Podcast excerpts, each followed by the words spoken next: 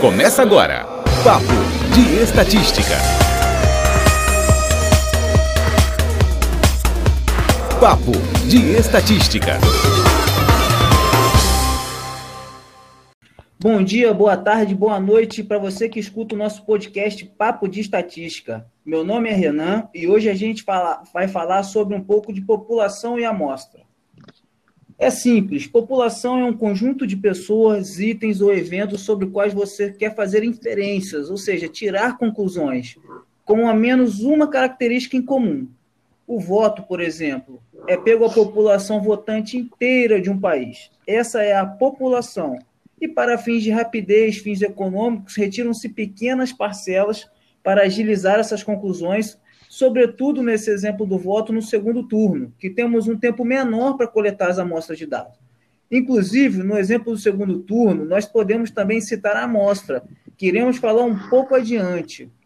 Agora, a minha amiga Jennifer vai citar um exemplo para vocês, e na sequência, a minha amiga Ariane vai falar um pouco sobre é, é, as duas classes finitas e infinitas da nossa população. É com você, Jennifer.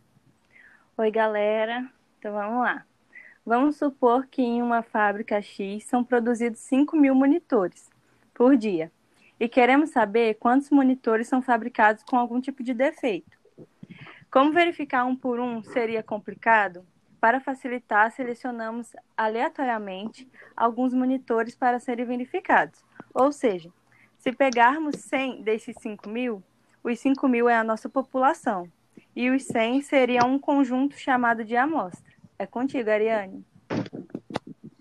Olá, gente. Então, para uma população ser considerada finita, o número de elementos não pode ser muito grande, como, por exemplo, a quantidade de escolas públicas de uma determinada região.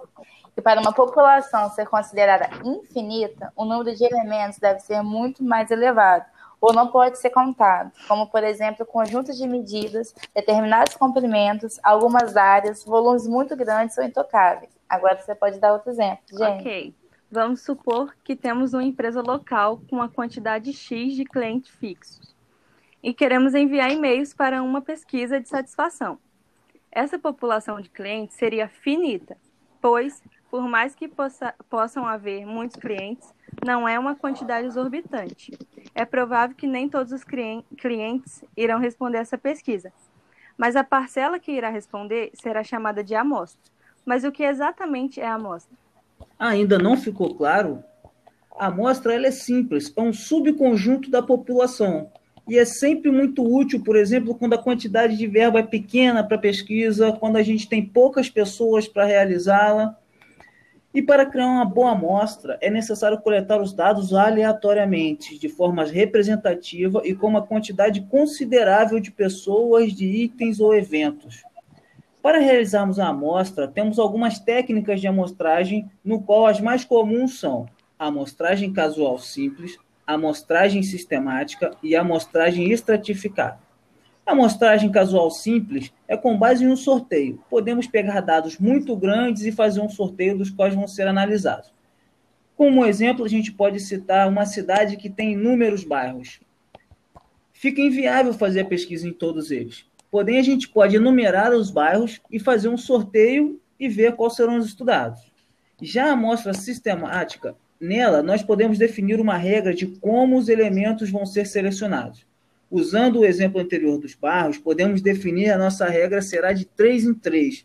Ou seja, iremos pegar a lista desses bairros e ir selecionando de 3 em 3. Por exemplo, a gente numera os bairros como no exemplo anterior, a gente pega o bairro 1, depois o bairro 4, depois o bairro 8, e assim indo em, número, em, múltiplos de 3, fazer um sorteio e selecionar um número se a gente seleciona o número 4, é a partir do, do, do bairro 4 que nós iremos fazer essa amostra, nós iremos colher essa amostra.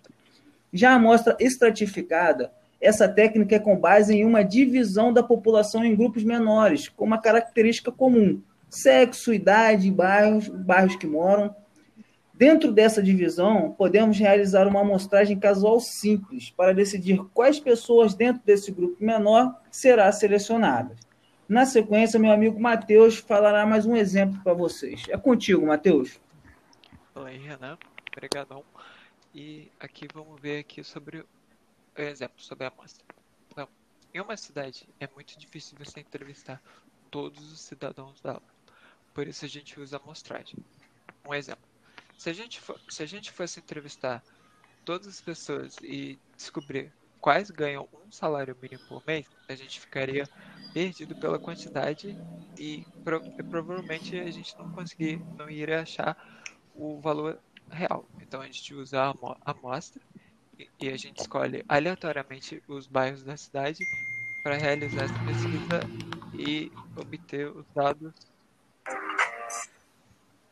Bom, esse foi o fim do nosso podcast Papo de Estatística. Eu quero agradecer a todos que participaram e todos aqueles que ouviram o nosso programa. E até mais, galera. Falou, até logo, até logo. Tchau. Até mais aí, galera.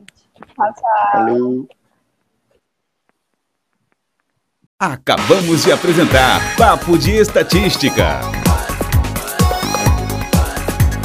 Papo de Estatística.